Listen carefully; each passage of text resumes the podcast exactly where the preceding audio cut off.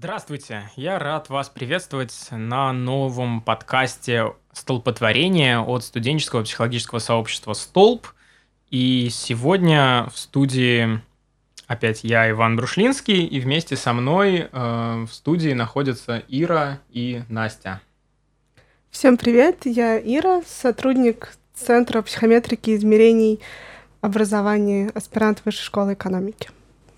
Всем привет, меня зовут Настя, я преподаватель и научный сотрудник Института образования того же. А в прошлом выпуске мы немножко общались про то, что такое а, психометрика. Ир, можешь напомнить, что там было? В прошлом выпуске мы поговорили о том, что такое психометрика и как психометрика развивалась в России. В общем-то, рассказали, что такое тест, а также решили, что тест должен быть валидным, надежным и что нельзя просто так брать тест, который был разработан в одной среде, в одной культуре, и использовать на другой. Ага, а на сегодняшний выпуск у нас заявлена интересная тема. Она звучит примерно так. Э, «Семь кругов психометрического ада». Но прежде чем мы начнем, мне хочется немножко прорекламировать, опять же, э, наше сообщество – а, вступайте в наши группы ВКонтакте и в Фейсбуке, а также мы ждем вас с радостью на наших мероприятиях. Итак, семь кругов психометрического ада. А, Настя, вообще про что это?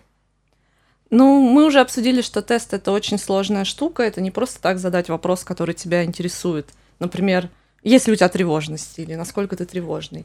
И как и любая сложная штука, в нем очень много чего может пойти не так. И вот мы сегодня хотим рассказать про семь вещей, которые могут пойти не так, когда ты делаешь тест. С чего вообще начинается процесс создания теста? С чего начинается разработка теста? Тест начинается с теории. И как бы это ни звучало, то, что должен всегда удерживать в голове каждый, кто имеет какое-либо отношение к тестированию, будь то тот, кто его разрабатывает, или тот, кто его использует. Тест без теории не тест. Почему? Потому что, когда мы хотим измерить что-то, что нам расскажет о какой-то психической характеристике человека, будь то э, черта личности, будь то какой-то академический навык или умение, то есть все то, что мы называем латентным конструктом в психометрике, оно все явно не наблюдается. Все, что мы хотим измерить вот подобного рода, укореняется в то, что исследователи, психологи, исследователи в области образования об этом думают, это разработали. Таким образом, теория — это то насыщение смыслом, которое мы привносим тест. Мы хотим разработать тест для какого-то латентного конструкта, возьмем, например, тест для копинг-стратегии в образовании. То есть, когда человек учится, он часто испытывает так называемый академический стресс. Как человек защищается от того, что на него пытаются воздействовать преподаватель. Да, как человек справляется со стрессом. Допустим, мы хотим измерить вот такой вот латентный конструкт. Но для этого нам нужно понимать, а что входит, что мы можем понимать под этим латентным конструктом. Тогда мы выбираем какие-либо теории, которые уже непосредственно нам говорят об э, вот этом академической копинг-стратегии или каких-то близких конструктах. И, например, мы выбираем теорию, которая говорит, что вот копинг-стратегия — это какая-то такое поведение человека, которое может выражаться в его сопротивлении каким-то проблемным ситуациям или каким-то негативным эмоциям. Ну, то есть мы пытаемся как-то вот э, там, взять это понять и раскрыть его вообще. Что оно значит? Вот есть да. эти копинг-стратегии, что это на самом деле? Мы говорим, это то, что мы хотим измерить. Это личностная черта, это эм, кон- компетенция, это навык. Поведение как, конкретное. Конкретное поведение. Как это что-то связано с другими конструктами, как, например, вот это академическая копинг-стратегия связана с тревожностью или депрессивностью. Ну, в каких возрастах или на, в каком гендере она проявляется. Насколько я понимаю, тут же еще важно, что там, кроме того, что у нас есть сама теория про копинг-стратегии, у нас еще есть миллион разных теорий э, про личностные черты, про, про то, личность вообще, вообще. Да, про личность, про навыки, про вот там это все теории разные, и там в зависимости от того, как как к чему ты будешь относиться к копинг-стратегиям, как к личностному конструкту или там, поведению, у тебя будет как-то различаться твое понимание вообще, что это такое. И как это мерить? И как это, а как это мерить? Вот именно поэтому нам особенно важно на самом первом этапе укорениться обеими ногами в какую-то теорию, потому что потом мы приходим к тому, что называется операционализация. Операционализация — это ключевой механизм для разработки теста. Почему? Может меня кто-нибудь спросить. Почему? Ну, кто же может это спросить? Вот. Почему же? И тогда я отвечу, что в теории мы работаем с латентными конструктами, которые существуют в головах у психологов. Операционализация — тот этап, когда мы приводим вот эти латентные ненаблюдаемые явления к непосредственно измеряемым терминам. Операционализация, как слышно из этого слова, в нее корень операции. То есть мы придумываем такие операции, которые мы можем непосредственно осуществлять, чтобы что-то сказать о латентном конструкте. А какие вообще ошибки можно допустить на вот этой стадии, на этом этапе? Как можно операционализировать неправильно? Самое простое, что здесь можно, с чем здесь можно ошибиться, это когда наша операционализация в недостаточной мере операционализация. Операционализация должна нас максимально при, приближать к непосредственно наблюдаемому проявлению. Например? Например, если продолжить разговор вот о том же примере, который я приводила про вот эту академическую копинг-стратегию, как человек справляется со стрессом, связанным с учебой то здесь примером операционализации будет, а, какие ищет ли человек какие-то способы справиться с вот этой жизненной проблемой. Он обращается за помощью, он ищет дополнительные материалы. Ну вот далее. я, например, помню, я всегда просто скучал и отключался от учебы. Хорошая копинг-стратегия, неплохая. Но это стратегия или нет? А, а Но главная идея в том, ну, как это понять, нам об этом скажет теория, а. какие именно копинг-стратегии. Главное, что мы приходим к совершенно глагольным формам. Ты ищешь помощью одноклассников, ты ложишься спать, э, когда тебе плохо. То, что мы можем померить. В психологии нередкие ситуации, когда мы приходим к вопросам о переживании каких-то чувств. Вас... Например, скуки той же самой. Да, вам скучно, когда вам долго рассказывают одно и то же. Про психометрику. Нет. Надеюсь, что нет. Это неправда. Но это что касается психологии. Да, вот с образовательными тестами, про которые я сегодня хочу рассказать, тоже не все так просто. Ну, казалось бы, математика. Все понятно. 2 плюс 2 складываешь, у тебя все хорошо. Если там еще можешь квадрат возвести, вообще супер. Но на самом деле все эти тесты, то, что называется тесты достижения, академические тесты, они тоже очень-очень-очень разные. Например, э, есть международные исследования, может быть, кто-то слышал, э, в последнее время часто о них говорят, потому что Россия показывает рост в этих исследованиях. TIMSS и PISA. Их проводят разные международные организации, и они немного проразные. Они все плюс-минус для одного возраста, то есть в TIMSS это восьмиклассники строго, в Пизе 15-летние Это подростки. цензурное слово, да? А, нет, еще нет. а, ну как, это, это как город, ни, ничего там такого нет. А, так вот, э, смысл в том, что, несмотря на то, что они все про математику, они немного про разную математику. Teams был сконструирован э, так, что специалисты взяли учебные планы некоторых стран, и э, посмотрели, что там общего, что можно поспрашивать по этому учебному плану, и он такой более фактологический, про знания. А ПИЗа исходит из идеи, что знание математики это не главное. Главное умение применить эти знания в жизни. И, соответственно, они относятся к математике как к умению решать э, какие-то жизненные, реальные проблемы. То есть вот уже за каждым из этих тестов стоит какая-то своя теория, они да, разные, хотя э, меряют вроде Хотя меряют вроде бы математику. То есть в Тимсе спросят, там, реши уравнение, нарисуй функцию, а в Пизе спросят, вот скажи, пожалуйста, какой вклад выгоднее, там, с капитализацией процентов без, задавая какие-то условия. То есть ты должен уже куда-то зайти дальше просто знания математики. Так, какие ошибки-то могут здесь быть? У нас же круги ада. Давайте начнем в них спускаться. Ну, как мы сказали, вот уже один — это недостаточная операционализация, а другая, что операционализация не бьет в ту цель, которая заявлена в теорию. Какой-нибудь пример тоже вот. Ну то есть, э, если в общем сказать, это ошибки в разработке индикаторов. То есть вот Ира говорила, что ты ищешь что-то, ты скучаешь, ты то-то делаешь. Но не всегда индикаторы могут быть такими хорошими. То есть с ними может все пойти не так. Начиная от того, что э, они могут быть очень двусмысленные. Э, например, я вот как раз была координатором однажды проведения ПИЗы, и мы пришли к директору, там есть анкета директоров, учителей и всех подряд. И у директора, в анкете директора есть вопрос, в какой степени вам мешает следующие обстоятельства? Ну, там наличие плохих учеников, плохой ремонт в здании и все такое. И он был так возмущен, говорит, что, что вы меня спрашиваете? У меня все хорошо. Если я отвечаю, что мне это не мешает, я как бы соглашаюсь, что у меня это есть, но говорю, что мне не мешает. То есть в одном вопросе заложено как бы сразу два угу. что очень сильно сбивает респондентов, и вы все равно не получаете того, что вы хотите. Вы не понимаете, то ли он. То есть это мешает. про то, что это вопрос в тесте составлен неправильно. Вопросы Или теста и операционализация очень тесно связаны с друг другом, потому что, называя это психометрическим адом, да, действительно здесь есть такой некий серпантин, что самое широкое, с чего мы начинаем, это теория, потом мы подбираем операционализацию, и потом по операционализации мы строим, выбираем конкретные индикаторы, которые должны отражать операционализацию, которая отражает нашу теорию.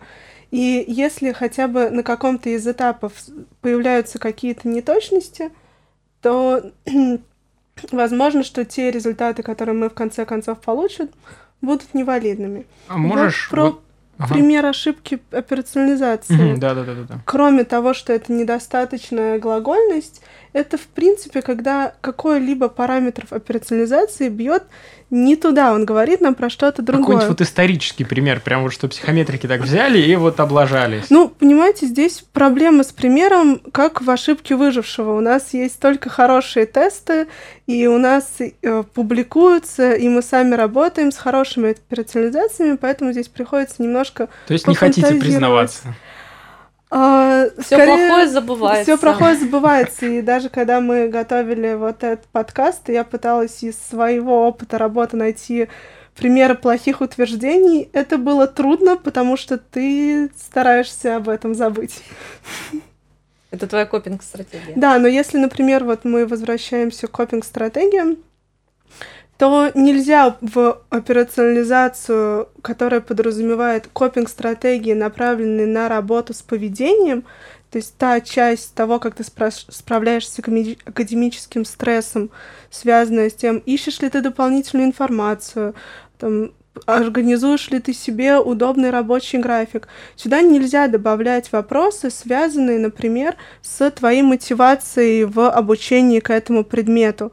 То есть нельзя что... смешивать в одном, в одном тесте с одними вопросами разные... Они будут просто нерелевантны да. твоей цели. Угу. Окей. А это все еще ошибка на этапе операционализации? Да, но Настя уже затронула ошибку, связанную с э, формулировками конкретных утверждений, потому что в, так, в таком примере мы получаем информацию, которая не релевантна операционализации и в конечном итоге не релевантна нашей теории. Какие-то такие, да, довольно сложно, я сейчас так понимаю, что сложно отличить ошибки на этапе теории от ошибок на этапе операционализации, от ошибок на этапе наблюдаемых индикаторов. Так поэтому это круги ада. То есть ага. мы спускаемся по этим кругам к плохому тесту угу, угу, угу. постепенно. И да, одно без другого. Угу. Ну, а, то есть они, работает. в общем, как-то сильно взаимосвязаны. Как, собственно, ну вот, значит, да, мы в, э, не надо формулировать э, плохих вопросов. Двусмысленных так, вопросов. Вот на этом пример он был про то, что нельзя формулировать двусмысленные вопросы. Двусмысленные такие, э, в которых разработчик теста вкладывает одну идею, а пользователь теста читает ее по-другому.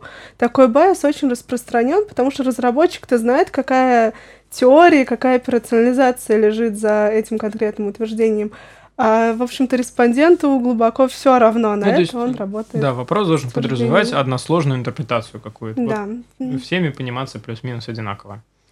А другая проблема это когда наш вопрос немножко направлен в сторону от того конструкта, который мы хотим придумать. Потому что на самом деле придумать подходящие поведенческие индикаторы, подходящие вопросы труд довольно большой. Ну вот, например, тоже, Здесь да, там депрессия я... какая-нибудь вот есть у нас, да, и вот нам нужно подобрать какие-то вопросы, которые будут ловить эту депрессию. Э, там, вот а... будет ли вопрос, там, не знаю, я слушаю грустную музыку. А, сплин. Сплин, да, там. А, пожалуй, пожалуй, что этот вопрос скажет нам о чем-то еще другом, о музыкальных предпочтениях, о там, друзьях, которые слушают такую музыку и тебе приходится, но едва ли он непосредственно депрессии самого человека. Могу привести другой пример, пример, которым я столкнулась первый раз э, еще своей курсовой, когда мы разрабатывали конструкт, как ученики четвертого класса сотрудничают друг с другом. И, в принципе, вопросы теста содержали что-то вроде эм, Одноклассники звали меня выполнять задания вместе. Мы с одноклассниками организовывали какие-то праздники в школе. Э, такого рода вопросы, и один из них был «Я защищал своих одноклассников перед учителями или другими одноклассниками». И путем... Так, еще раз. Я защищал своих одноклассников – в скобочках перед учителями или другими одноклассниками. А, и оказалось, что да, действительно, этот вопрос не бьет в ту цель, он не отражает то, как дети сотрудничают друг с другом в классе, потому что здесь примешиваются какие-то отношения с учителями, которые уже не про отношения с одноклассниками, а еще здесь примешивается та ситуация, что если у ребенка благополучный класс, благополучная среда, учитель добрый, понимающий, ему не приходится защищать его одноклассников. Окей. Okay. Э, я пытаюсь сделать из этого какой-то вывод. Эм, у меня пока не очень получается. А давай мы продолжим тогда. Давай. Есть еще одна проблема в э, формулировке утверждений – это социальная желательность. То есть, когда сам вопрос провоцирует э, тебя оказаться лучше либо в своих глазах, либо в глазах другого. Ну, условно, если э, есть такой вопрос в тесте, там, я никогда не вру. Конечно, все ответят, что я никогда не вру.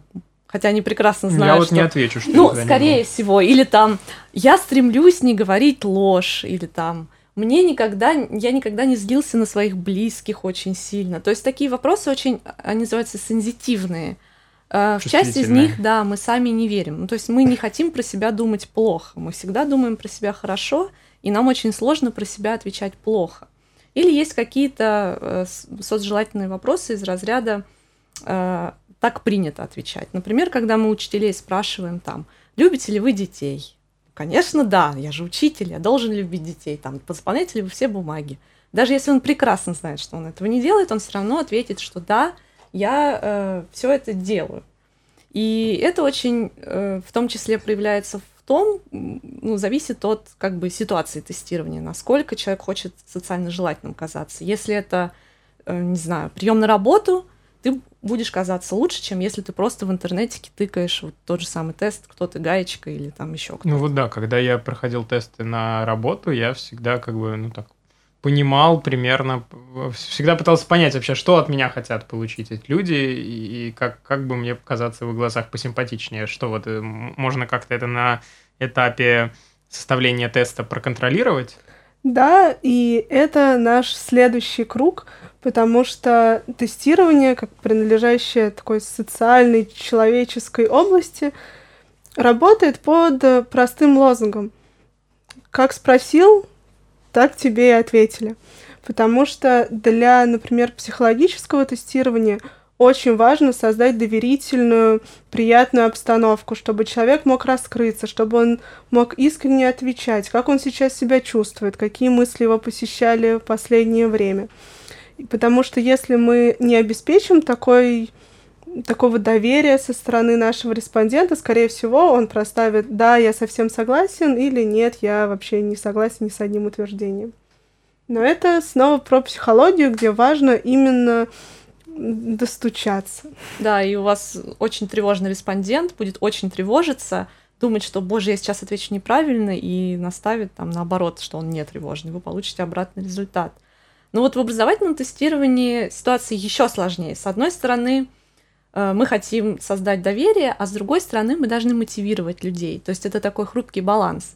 Если я просто прихожу, значит, собираю, э, ну, страна тратит, например, много денег на тот же самый Teams, это стоит э, там, миллионы. И вот мы приходим в класс и говорим, ребята, расслабьтесь, вы не получите оценку, вас не будет ругать учитель, у вас все будет хорошо, вы даже не узнаете, и учитель не узнает, какие вы получили результаты. И возникает вопрос, а зачем тогда мне это? И тут мы их пытаемся как-то там мотивировать. А как, например? А, ну вот я проводила в четвертом классе тест по чтению, Пирлс тоже международный. И там еще работало вот это вот то, что, во-первых, мы приехали такие, это же во всех регионах, а мы тут такие из Москвы приехали, и говорим им, ребята, прямо сейчас в 30 странах миллионы таких же детей, как вы, пишут этот тест, и вот мы сейчас будем соревноваться, и мы точно верим, что вы лучшие. И дети вдохновляются. А с восьмиклассниками уже не работает, там мы пытаемся как-то на их чувство ответственности вывести. Ну и плюс ко всему вот эта ситуация, что их освободили от уроков, они пришли в урочное время, на них тоже немного давит, и поэтому там всегда есть очень-очень много текста про то, что они молодцы, что все хорошо, нет неправильных ответов.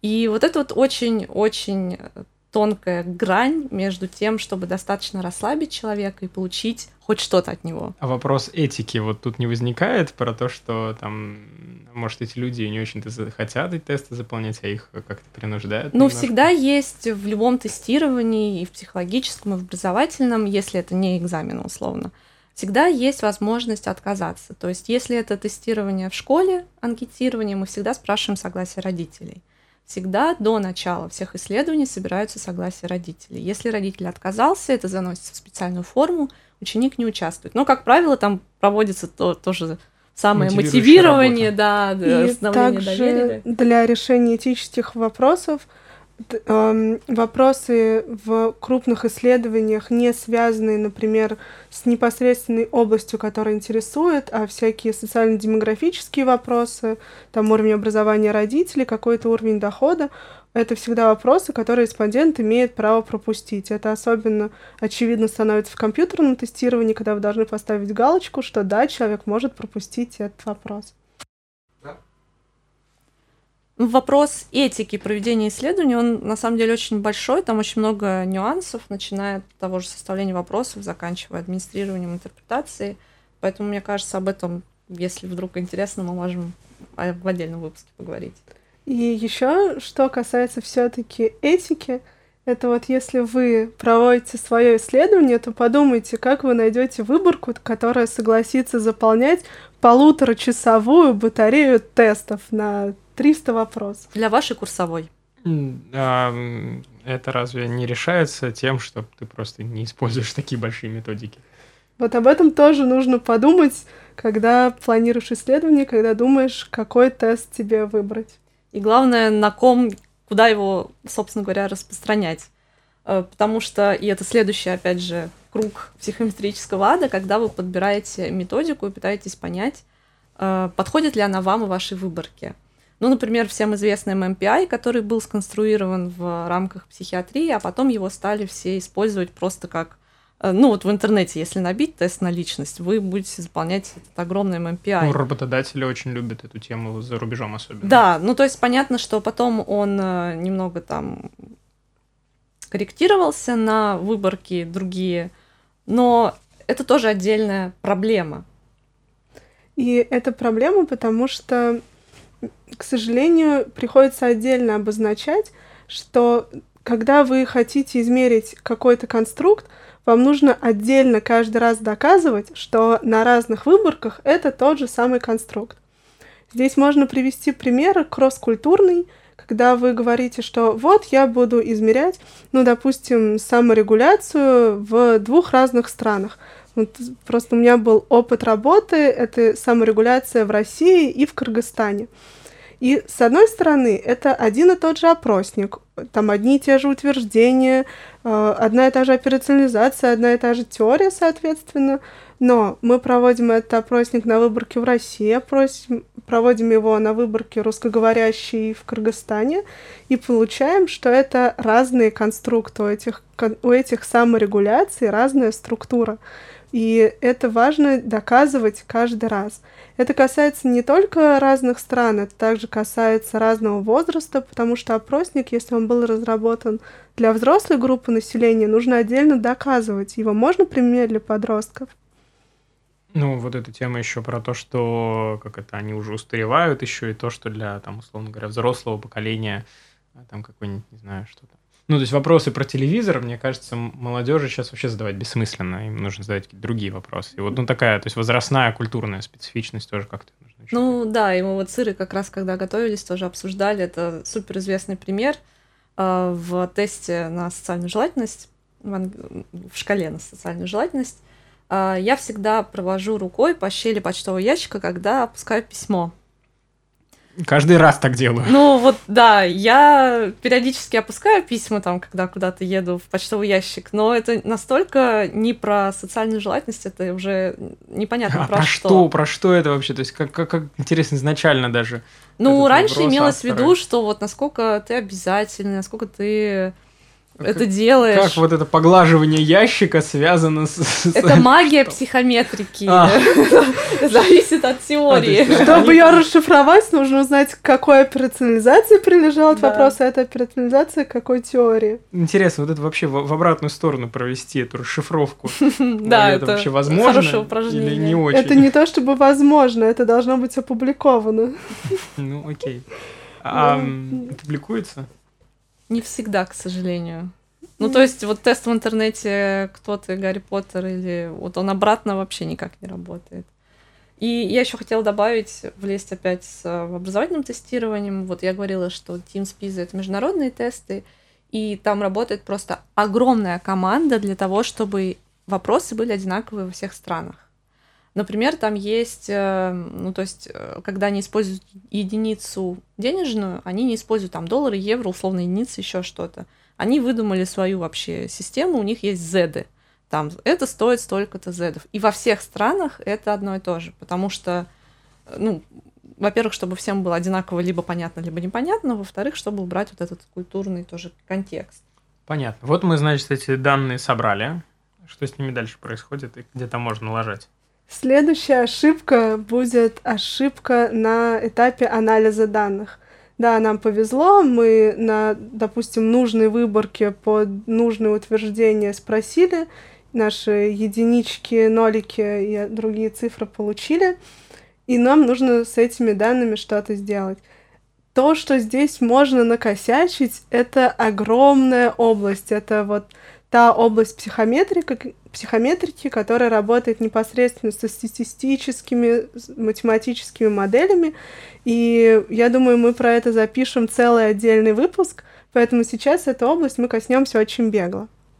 Ну, в целом, самое вообще самое элементарное, что можно налажать, это э, сделать условно неправильную шкалу. Ну, условно, у вас есть тест по математике, ну, представим ЕГЭ. Там есть часть, которая уже нет, но была часть с выбором ответа, и была открытая часть, где надо было писать сложные решения. Стали бы вы давать один балл и за то, и за то, при том, что, очевидно, они разные по сложности. И так может быть не только, ну, это очень очевидный вариант, конечно же, но бывают даже вопросы с выбором ответа абсолютно разные по сложности. Если вы просто везде наставите единички, то вы никак не отличите человека, который ответил полностью на более сложные вопросы, от человека, который ответил полностью на более легкие вопросы. А это анализ данных или это вот еще как что-то другое? Это... Мы приписываем какие-то баллы за разные ответы? Этот вопрос решается в психометрике на этапе анализа данных, потому что одна из теорий тестирования, современная теория тестирования, как раз отвечает вот этому несоответствию, вот этой разной трудности разных заданий. Статистика здесь еще как помогает это преодолеть. Другой вопрос, что можно и накосячить, и не только с трудностью заданий, можно и накосячить с тем, что отражают наши задания. Вот, допустим, у нас какой-то сложный конструкт. Сложный конструкт психометрики, это значит, что он состоит из нескольких частей. Вот как мы говорили про копинг-стратегии, есть в образовании, там, в получении знаний. Есть копинг-стратегии, связанные с поведением, а есть связанные с эмоциями. И вот вы, допустим, проводите тест, вот получаете данные по вашей шкале, и что вы хотите сделать в первую очередь? Вы хотите просто взять и сложить все-все-все ответы и получить вот некий такой огромный балл по вашей шкале. Но здесь очень важно быть аккуратным и думать, вы действительно можете смешать мух и котлет смешать эмоциональные копинг-стратегии и поведенческие копинг-стратегии? Или все-таки это должны быть две независимые вещи? Должны быть. Это вопрос, на который... Теории. Это вопрос, во-первых, теории, а во-вторых, статистического анализа, потому что модели, например, конфирматорного факторного анализа, который мы проговорим в следующий раз, также помогают ответить на этот вопрос. У меня такой вопрос по этой теме. С помощью статистики можно при желании натянуть любого ежа на любой глобус или нет? Нет. Смотря кому А, будете об этом рассказывать. У нас часто так делают, но любой человек, который хотя бы вот, э, не знаю, эти подкасты послушает, он поймет, что там что-то нечисто. Иногда кажется, что у статистиков столько ухищрений, можно так посчитать, можно так, но на самом деле нет. Плохому тесту никакие ухищрения не помогут. Грустно. Окей. Это правда, я сама обжигалась об это несколько раз, именно думая, что, ну, у меня же столько методов оценки параметров, у меня столько методов вращения и так далее. Хоть Но- один из них даст результаты. Да, и проводя не одну ночь, крутя и вертя, ты понимаешь, что нет, если тест плохой, это просто плохой тест. Если вы задали вопрос как-то некорректно, неправильно, потратили кучу денег, сил на сбор данных, вы уже обратно не шагнете, и, и придется вот то, что Ира говорила, как спросили, так вам и ответили. Так вы это и анализируете. Следующий наш круг ада, завершающий, это ошибки на этапе интерпретации. Потому что, допустим, все вы сделали как надо, и даже данные посчитали качественно, получили итоговый балл. И вот очень важно постараться не накосячить здесь, потому что то, какие выводы вы делаете по этому баллу, целиком ваша ответственность. В прошлый раз мы разговаривали, например, о проективных методиках и говорили о том, что проективные методики — это штука, которая как-то может помочь там, консультанту при работе с клиентом, но ни в коем случае нельзя проективные методики использовать для мониторинга. А как, как еще можно накосячить, вот кроме как э, там, используя проективные методики для мониторинга с интерпретацией данных? Ну, например, вы получили большой балл у человека по тревожности. Вы что ему можете сказать? Ну, у вас высокий балл за тревожность, за тест по тревожности. Но вы же не скажете ему, о боже, у тебя депрессия, у тебя все в жизни плохо, э, и, ну, там можно пойти дальше сколько угодно. Я такое часто вижу в образовательных э, исследованиях. Я правильно понимаю, что это тут не просто, а, то есть мы не, не то, что даже человеку сказать не можем. Тут нам бы важно самим так просто не подумать, что там высокий балл тревожности означает там депрессию человека. То есть мне кажется, что там, когда мы ему что-то еще говорим и, и озвучиваем, это уже там какой-то, не знаю, восьмой, самый большой, мне кажется, и, и гигантский, вот, круг ада. Это сейчас, не знаю, вот мы как-то потом поспорим, наверное, про то, можно ли вообще людям сообщать что-то на тему того, какой у них интеллект или там насколько они депрессивные, потому что я в своей практике часто сталкивался с тем, что люди цеплялись за этот результат невероятно смертельным образом и ну там на основе на основе таких оценок эм, сильно, скажем так, грустили, их самооценка падала, и они вот прям очень невозможно было их сдвинуть, ну, потому что ну как же тест-то показал, тест-то врать не будет. Очень хочется в таких ситуациях дать человеку почитать теорию, которая лежит за этим тестом, чтобы каждый человек понимал, что та наша интерпретация, которую мы делаем на последнем этапе, это не больше, чем отражение той теории, которую мы изначально заложили, а чаще и меньше, потому что мы совершили все ошибки на предыдущих кругах. Как минимум одну, как правило, все-таки совершили. Можно ли вообще пройти через эти круги как-то вот и не, не, не облажаться? Но если у вас есть сильная команда психометриков, то Опыт и вероятно. сильная работа. Но с интерпретацией, опять же, могут быть проблемы, потому что, например, мы в своей исследовательской деятельности там э, что-то исследуем, пишем статьи или пишем там на сайт, а уже потом коллеги, журналисты интерпретируют это как хотят. И тут вы уже, к сожалению, сделать ничего не можете. Окей, давайте тогда уже будем подходить потихонечку к завершению. А, какие вот еще раз, там, семь, семь главных кругов ошибок, которые можно допустить при разработке, проведении интерпретации результатов теста? Первая глобальная ошибка связана с теорией. Здесь уж все пойдет не в ту степь, когда мы выбрали не ту теорию. Потом ошибки с операционализацией, перевод нашей теории в наблюдаемое поведение. Ошибки, связанные с тем, как мы составляем наши утверждения и вопросы. Ну, соответственно, не будем забывать четвертый круг ада — это проведение тестирования, это инструкция администрирования, это выбор выборки и методики, собственно говоря. Предпоследнее, но очень важное, это ошибки на этапе анализа данных, когда вы уже получили и что-то с ними пытаетесь сделать. И э, последнее по счету, но не последнее по важности, это ошибки на этапе интерпретации. Вот всего семь кругов, всего лишь семь из девяти кругов ада, которые были у Данта. Да.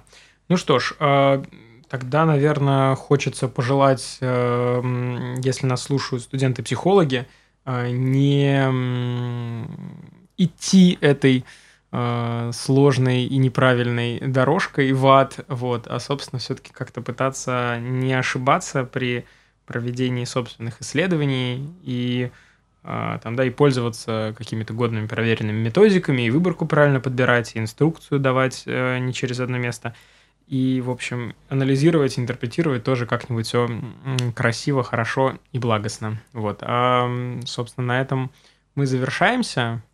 Спасибо. Большое спасибо. Всем До свидания. Пока. До свидания.